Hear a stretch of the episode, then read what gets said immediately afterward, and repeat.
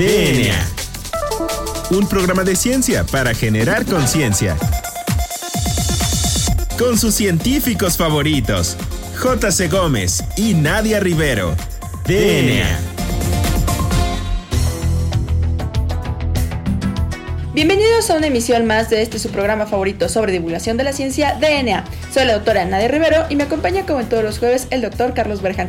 Juan Carlos, muy buenas tardes. ¿Qué dice un jueves más de nueva normalidad? ¿Por qué no nos platicas qué tenemos preparado hoy para nuestro auditorio? Pues Nadia, aquí muy bien, este, aquí en la normalidad.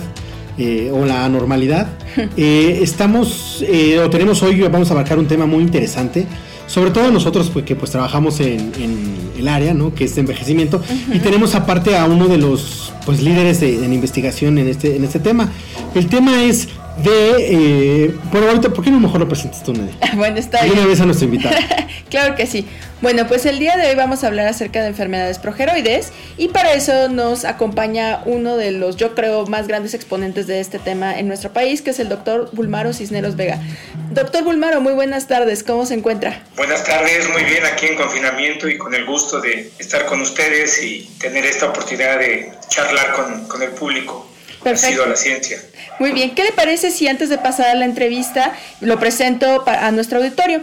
Bueno, el doctor Bulmaro Cisneros es eh, licenciado en biología por la Universidad Nacional Autónoma de México y también tiene una maestría en ciencias y también es doctor en ciencias por el CIMBESTAP. Eh, actualmente es investigador titular del CIMBESTAP y es miembro del Sistema Nacional de Investigadores nivel 3. Ya ves que es muy difícil tener investigadores de este nivel. Ya lo hemos platicado en el, en el programa, es muy difícil tener investigadores de nivel 3 y ahorita tenemos la oportunidad de tener a, a uno muy bueno y que aparte tiene un tema muy, muy bueno en las enfermedades progeroides ahorita que nos platique el doctor. Claro que sí, pues de hecho, eh, parte de las líneas de investigación del doctor Cisneros, pues se enfoca en el estudio de diferentes padecimientos hereditarios, incluyendo distrofias musculares, ataxias cerebelo-espinosas y de las bases moleculares del envejecimiento. Ha tenido pues una gran cantidad de artículos científicos eh, publicados en revistas internacionales, capítulos de libro, es revisor de múltiples revistas científicas internacionales y pues obviamente ha recibido diversos reconocimientos académicos. Entonces, pues, ¿qué te parece si pasamos a la entrevista, Juan Carlos? Sí, pues vamos ya sin más preámbulo. Doctor Bulmaro, eh, pues la primera pregunta sería, ¿qué es eso de enfermedades progeroides para nuestro auditorio que no, a lo mejor no está pues emparentado con el tema? Sí, muchas gracias primero por la invitación. Es un gusto estar con ustedes. Miren, el término de progeria pues viene de pro, Asia y, progeria eh, eh viejo. Entonces es un término que viene eh, específicamente por este este fenómeno que nos afecta a todos los seres vivos, que es el envejecimiento.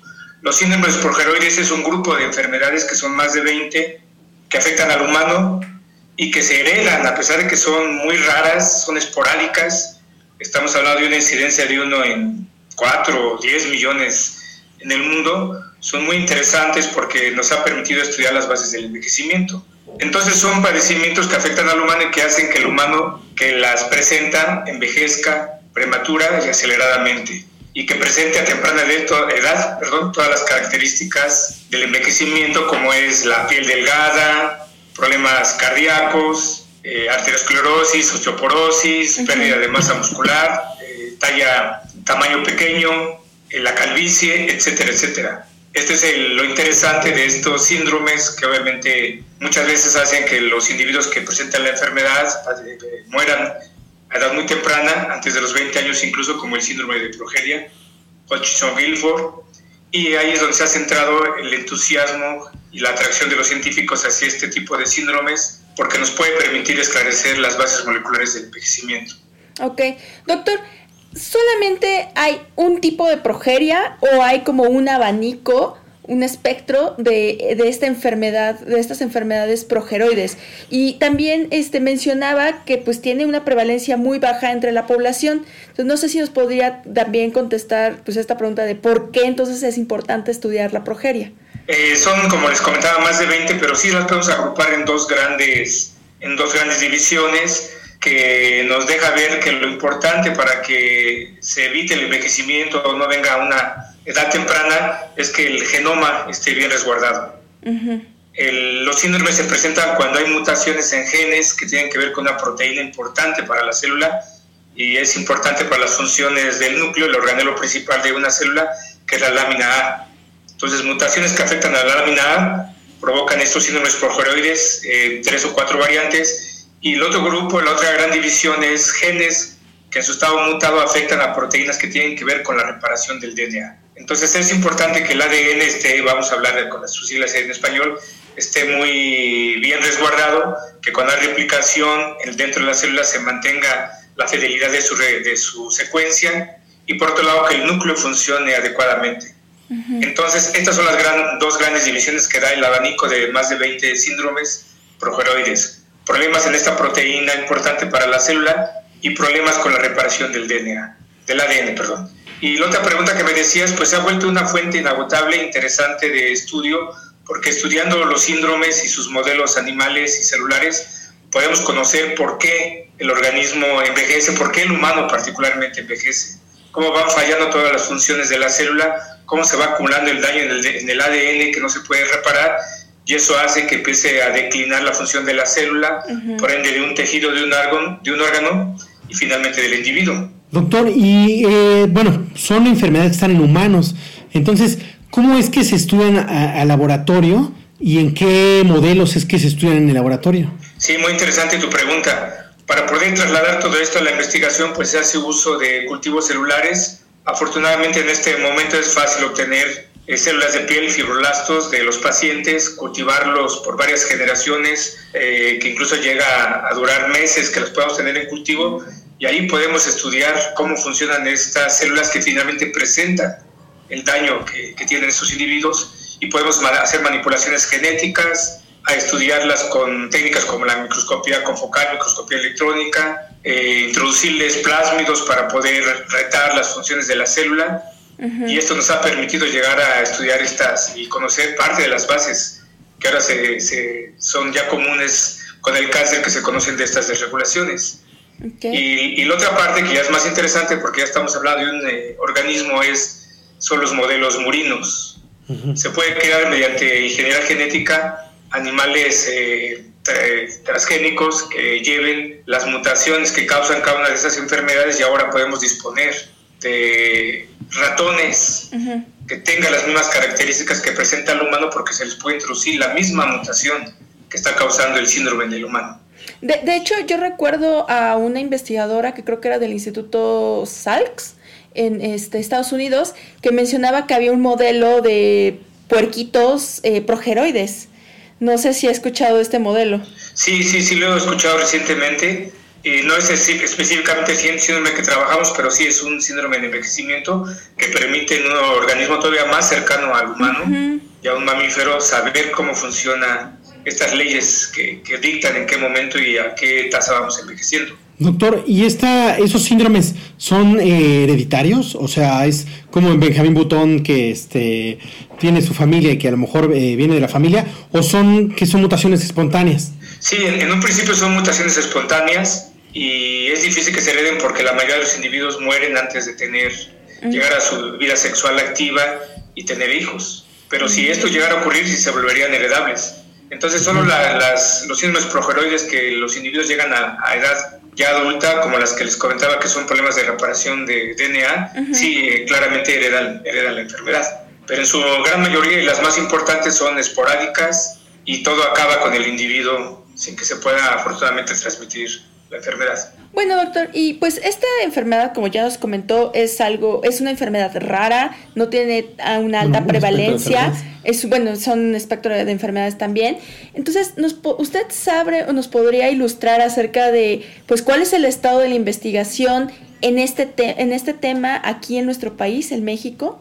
Pues sí, claramente es inédito porque a pesar de que hay grupos muy fuertes que están trabajando con fenómenos relacionados con el envejecimiento, como son las enfermedades neurodegenerativas, el cáncer, fenómenos celulares tan interesantes como la senescencia celular la, eh, y todo lo relacionado con la senescencia, eh, realmente, eh, además de mi laboratorio, no conozco un investigador que específicamente esté centrado en el estudio de los síndromes progeroides fuera de la parte clínica, que incluso en México hay, en el caso de la progeria Hodgkin-Gilford, solo hay uno o dos individuos afectados a nivel nacional. Entonces, sí, el, hacer estas redes ha implicado un esfuerzo extra y encontrar estas coincidencias con investigadores que son expertos en envejecimiento, pero que apenas van a empezar a tocar junto con mi laboratorio el estudio enfocado al síndrome de progeria Hodgkin-Gilford, que es el más estudiado a nivel mundial. Eh, hablando también de esto, eh, ¿cómo es el o cómo ve usted la investigación en envejecimiento en México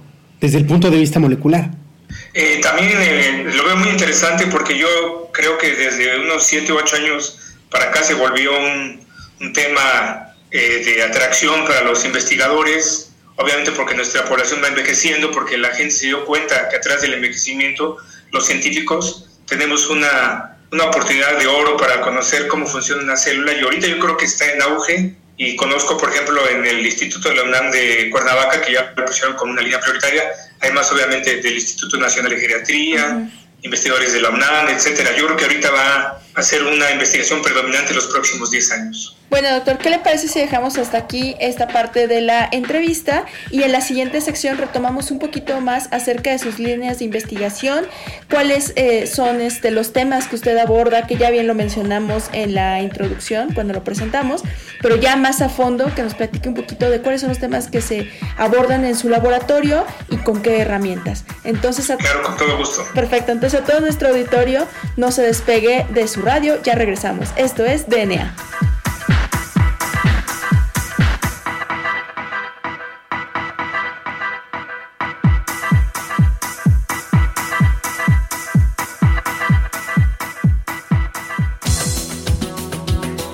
Volvemos en menos de lo que tus genes se traducen a proteínas.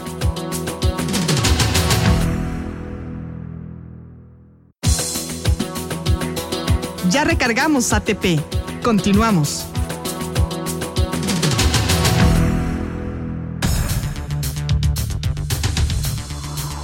Bueno, pues ya estamos de vuelta platicando con el doctor Bulmaro Cisneros Vega del Sinvestab acerca de enfermedades progeroides. Bien, doctor, nos quedamos en la sección pasada pues platicando acerca de sus intereses en investigación en progeria, pero pues también sabemos que tiene otras líneas de investigación por ahí en su laboratorio. Entonces, ¿nos podría platicar acerca de ellas, por favor? Sí, miren, ahorita la línea principal de mi laboratorio es el estudio de, del síndrome de progeria Hodgkin-Gilford. Es un síndrome muy interesante para los científicos porque de alguna manera el que esté dañada una proteína llamada lámina A hace que las células tengan infinidad de problemas, falle los organelos en sus funciones como la mitocondria, el núcleo se deforma, en fin, tiene varias características, se, se acortan los telómeros y esto hace finalmente a nivel del organismo que venga un envejecimiento acelerado y los pacientes que padecen este síndrome mueren por problemas cardíacos alrededor de los 13 años de edad. Entonces, a nivel de laboratorio es muy, muy interesante conocer qué sucede con las células, por qué una sola proteína causa tanto destrozos cuando está su variante mutade, mutante, y esto lleve a la disfunción celular que conlleva a la presencia de la enfermedad. Entonces, esta es nuestra línea de investigación principal. Tenemos fibroblastos tomados de pacientes, donde hemos estudiado cómo funcionan estos fibrolastos y empezamos a estudiar qué mecanismos están dañados y encontramos que hay un daño en el tráfico de las proteínas entre la célula, entre el citoplasma y el núcleo, que provoca que esta desregulación se traduzca en todas las marcas de envejecimiento que tienen estas células.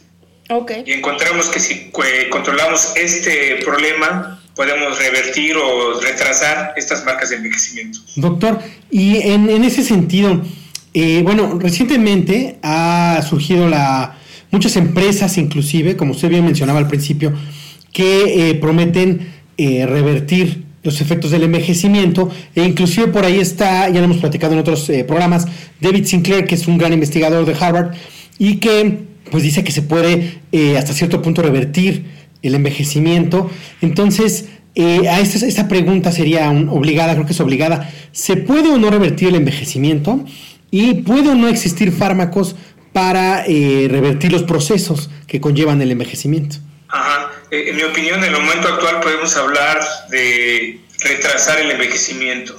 Una vez que encontremos drogas que sean inocuas para el humano porque lleguen y específicamente restablezcan los procesos celulares que están dañados. Entonces sí hay muchas evidencias eh, que a nivel de modelos de ratón han funcionado, ah, usando drogas que van y reparan estos mecanismos moleculares y los ratones se recuperan o son más longevos que su variante que no fue tratada con el mismo fármaco. Entonces yo creo que sí es una realidad que podemos ver en unos quizá 10 años en donde se pueda eh, no revertir, pero sí retrasar los procesos de envejecimiento y con eso la aparición también retrasarla de todas las enfermedades crónico-degenerativas que llegan con la edad. Que de hecho es algo pues muy interesante porque muy bien, muchos, o sea, hasta filosóficamente han abordado el tema acerca del envejecimiento y pues poder decir que se va a retrasar o retardar que aparezca estos, estos este, pues, mecanismos, es, es, muy interesante, pero a mí a la vez me causa un poco de, de, de, problema porque pienso en que, bueno, es muy complejo el envejecimiento, no solamente se, se trata de un solo proceso biológico que se tendría que detener, inhibir o incluso revertir, sino que son múltiples este, hallmarks o múltiples marcadores del envejecimiento que tendrían que atacarse. Entonces el diseño de estos fármacos pues tendría que ser como muy como, no sé, holístico, que abarcara todo y que a su vez ayudara también a que no, no, no afectara la salud del individuo, porque una cosa sería retrasarlo y otra sería como prolongar una calidad de vida, ¿no? Sí, tienes toda la razón. El envejecimiento pues es un proceso del humano muy complejo, con múltiples vías que lo provocan y es probable que cada una de estas drogas que ahora se han ido identificando solo lleguen y ataquen una de las vías de señalización importantes tendríamos que llegar a encontrar una droga que realmente jerárquicamente esté ubicada en su modo de acción en donde empieza todo el problema, en donde empieza a controlarse todos los procesos de un organismo, que claro que sí es muy difícil. Por eso el paso de los modelos murinos a ya probar las drogas en humano, todavía yo le calculo que estos 10 años sería el tiempo mínimo necesario para saber cómo reacciona el humano ante estos tratamientos. Y claro que implica aspectos morales, filosóficos, sociales, el hablar de alargar la vida mediante estas estrategias que va a impactar a la sociedad en todo su conjunto. Y en cuanto a síndromes progeroides, que es lo que este, nos correspondió hoy, ¿usted cómo ve? ¿Cree que vaya a salir pronto algún fármaco con la información que están generando tanto ustedes como otros grupos internacionales? ¿O cómo ve la situación de, particularmente sobre los síndromes progeroides? Sí, eh, de lo que te puedo comentar que es muy interesante es que se han hecho dos o tres ensayos ya en grupos de pacientes con drogas que se han identificado usando modelos animales y no han tenido todo el éxito, quizá por eso que platicamos que es muy complejo cómo funciona el organismo. Pero sigue la carrera y ahorita, por ejemplo, la droga que hemos identificado en el laboratorio, vamos a pasar a probarla en un modelo murino de progeria con la esperanza de que también alargue ahí la vida, pero nuevamente teniendo en cuenta que el paso ya al, al humano va a ser todavía largo, pero yo sí creo que al menos para esta enfermedad sí podríamos retrasar los síntomas de estos eh, individuos, estos pacientes, porque está muy claro que ahí lo que falla es que hay una proteína mutante que empieza a desorganizar todo el funcionamiento de la célula y si logramos evitar en una, en una etapa temprana y en un, en un proceso donde empieza toda la cascada de daños que tienen las células, es probable que sí tengamos éxito. Claro, porque de hecho con esa tecnología de CRISPR-Cas que ya hemos hablado aquí en el programa y que es esta edición de genes, yo había leído que se hacía como un corte de esta eh, como sección o exón que está dañado en el síndrome de progeria y este veían que tenían como una mejoría los ratones eh, progeroides, de hecho se, como se revertía el fenotipo y se prolongaba la vida. Entonces, yo creo que con estos avances que se están haciendo este, actualmente, pues sí podríamos tener como una buena esperanza al futuro, ¿no creen? Sí, sí, claro, el, CRISPR es una de las herramientas fabulosas que tiene ahora, ahora el biólogo molecular, que todavía se tiene que controlar porque hay estudios donde se ha logrado hacer el corte y confección de un gen y después que secuencian todo el genoma del, del animal han encontrado que también hay efectos en otros blancos no deseados de esta edición. Entonces pensar que esto saltaría al humano todavía se ve muy lejano. Por eso es que el uso de drogas, que donde uno puede controlar la cantidad de la droga, ver los efectos, retirarlas y si empieza a ser, eh, tener efectos adversos, suena un poquito más acercado a la realidad para poderla empezar a usar. Como ocurre pues en cáncer, que hay infinidad de drogas que ayudan a alargar la vida del paciente antes de pensar en estas soluciones fantásticas que todavía yo creo que va a tardar más tiempo en que se pueda controlar que solamente se ataque en donde está la mutación. Doctor, y nos platicaba de un fármaco que ustedes están trabajando en su laboratorio. ¿Nos podría comentar un poco del tema? Sí, claro, es un fármaco, empezamos con leptoxina, pero ahora ya hay variantes que son más eh, amenas, eh, no dañan a la célula que lo que hacen es evitar que una proteína que está transportando proteínas entre la célula del núcleo citoplasma y que tiene una función aberrante en estos pacientes, se le controle su actividad y controlando esta actividad, eh, interesantemente, de manera extraordinaria, se los tengo que decir, todas las marcas de envejecimiento que analizamos en los fibrolazos de pacientes se eliminaron y estas células funcionan ya normalmente. Entonces ahora lo queremos pasar al modelo de ratón y creemos que sí es una droga que ya se ha probado que el humano la, recibe bien, su farmacocinética es adecuada para que el humano no tenga eh, eh, alguna reacción adversa y podamos controlar esta desregulación que ocurre en la enfermedad y de esta manera recuperar la perfecta distribución de las proteínas a lo largo de la célula y poder revertir estas marcas que dañan específicamente ya hablando en este síndrome al organismo. Pues sí, pues muy interesante, doctor. La verdad es que es un tema muy apasionante y pues esperamos que en un futuro tenga resultados pues muy alentadores para poder trasladar esto a la clínica. Doctor, ya nos acercamos a la última sección de nuestro programa y pues nos gustaría preguntarle pues dónde se encuentra este su laboratorio, cómo lo pueden contactar, si tiene algunas redes sociales o cómo se puede cómo puede saber nuestro público más acerca de su trabajo. Sí, el, mi laboratorio está ubicado en el Simvestab en el Departamento de Genética y Biología Molecular, es el laboratorio 4 de genética humana. Y mi correo que donde me pueden contactar es b de bueno cisnero como mi apellido sin la s final arroba sinvesta.mx o también entrar directamente a la página del Departamento de Genética y Biología Molecular y ahí ubicar mi laboratorio en donde están todos los datos de cómo contactarme. Perfecto. Doctor, y bueno, en la última sección de nuestro eh, programa tenemos dos preguntas muy particulares que siempre ponen aprietos a nuestros este, invitados. Este, la primera es si tiene alguna recomendación de algún libro, alguna aplicación, algún documental relacionado con el tema. Sí, sí, claro. Ahora que se comentó de David Sinclair, estuve revisando sus libros y hay uno reciente que se llama Life, Lifespan, el tiempo de vida, que, que es el más reciente que tiene este, David Sinclair es un investigador de Harvard que tiene más de 20 años estudiando el envejecimiento. Y resulta que en este libro pues, él, él, ya plasma los avances recientes en la biología molecular del envejecimiento. Habla como nosotros que estamos en el tema sabemos de que se puede ahora controlar el envejecimiento con algunos tipos de conducta en nuestra vida, alimentación, pero también ya lo mezcla con esta posibilidad que estamos hablando ahorita de, de drogas. Él ya habla, por ejemplo, de la rapamicina que se ha usado mucho en modelos animales y que precisamente va y controla la autofagia, que es un proceso celular muy importante. Habla de proteínas como las sirtuinas que protegen al DNA, protegen a los telómeros, en donde él cree que ya atacando precisamente estos procesos celulares podría hacer que el humano tuviera un envejecimiento más saludable o incluso retrasarlo. Habla interesantemente de una dieta de restricción de calorías, no sé si ustedes han oído. Pero parece ser que durante el envejecimiento, contrario a lo que esperábamos, hay un exceso de gasto de calorías, porque la, la traducción de proteínas está acelerada y se está gastando energía de manera eh, descontrolada y eso hace que envejezcamos más rápido. Entonces es interesante este libro porque él mezcla este ya el aspecto molecular porque es un investigador con toda la cuestión social, ética y moral en sus libros. Y bueno, pues la última sección de, bueno, la última pregunta más bien de nuestro programa, ¿cuál es Nadia? Pues, ¿cuál es su canción favorita, doctor? Ah, pues eh, a mí me gustan mucho las canciones románticas en inglés de los 70s, 80s y de los Seekers. Pues eh, la canción que traducía sería No voy a encontrar a alguien como tú. I will never find another you. Pues doctor Bulmaro Cisneros, muchísimas gracias por aceptar nuestra este, invitación y esperamos tenerlo en los micrófonos de DNA muy pronto. Sería un gusto eh, compartir con ustedes que son colegas y amigos estos momentos y en una siguiente vez.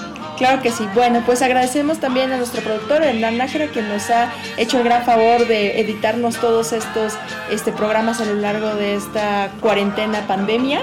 Yo soy la doctora Nada Rivero. Yo soy el doctor Carlos Berjan. Y esto fue DNA. Hasta la próxima.